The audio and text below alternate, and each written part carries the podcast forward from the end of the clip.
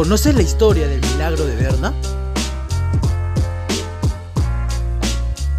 ¿Sabías que los dos primeros sextetes del fútbol lo ganaron dos equipos de fútbol femenino?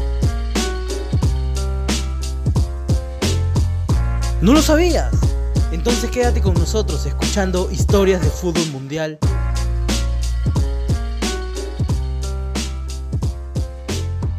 Comenzamos.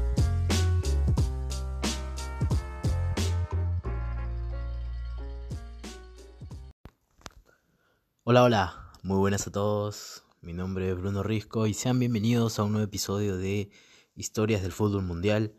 En esta ocasión hablaremos de alguien que fue, o que fue exactamente, porque ya lleva unos meses fallecido. Falleció el 25 de noviembre del, del año pasado.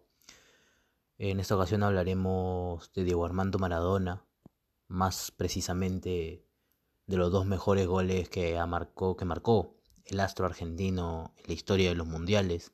No por uno, no por ser muy brillante, sino por el momento, la forma y la manera en la que lo hizo. Y el otro sí considerado como el mejor gol de la historia de los mundiales y del siglo. El partido se realizó el 22 de junio de 1986, encuentro de cuartos de final entre Argentina e Inglaterra. Los argentinos liderados por Carlos el profesor Vilardo y por Bobby Robson, quien dirigía a Inglaterra. Esto ocurrió en el Estadio Azteca. El partido iniciaría, un partido bastante cerrado, bastante disputado, pero no faltaría mucho, ya que en el segundo tiempo, al minuto 51, Diego Armando Maradona haría la mano de Dios.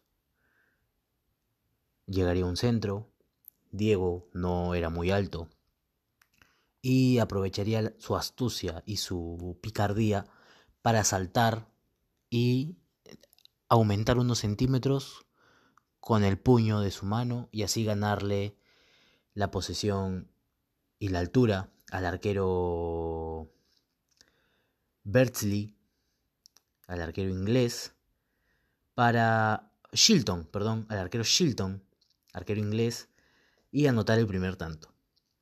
El segundo tanto sería el tan recordado por los ingleses, pero para entenderlo un poco mejor lo voy a comentar cuando termine de decirles cómo quedó el resultado. El último tanto lo haría al minuto 81, Gary Lineker, y el partido acabaría 2 a 1 para Argentina.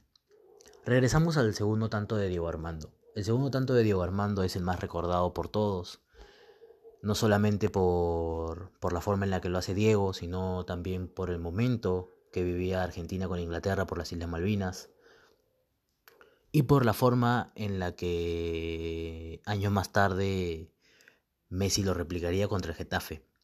Pero la importancia y la relevancia y la historia de este gol no solamente se la debemos a Diego, sino también a Víctor Hugo Morales, quien relató este tanto con lágrimas en sus ojos y con el corazón en la boca. Escuchemos su relato y luego regresamos con el final de la historia. Ahí la tiene Marabona, lo marcan dos, pisa la pelota Marabona, arranca por la derecha el genio del fútbol mundial y es el tercero a tocar para Borruchaga siempre Marabona, genio, genio, genio, ta, ta, ta, ta, ta, ta, ta.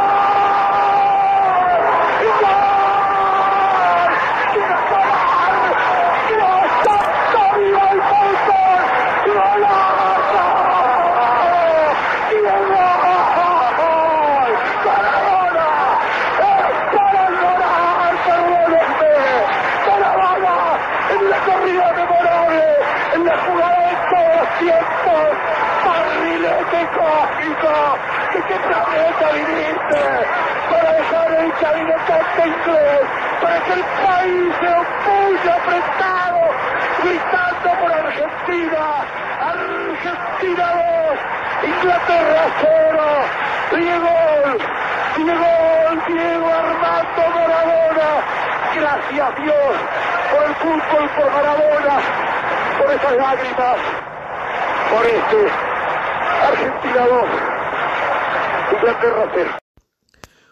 Un relato que será muy recordado, el de Víctor Hugo, el barrilete cósmico, el genio del fútbol, el genio del fútbol mundial, que emociona a cualquiera, seas de la edad que seas, de la época que seas y consideres al Diego mejor o peor jugador o mejor o peor persona.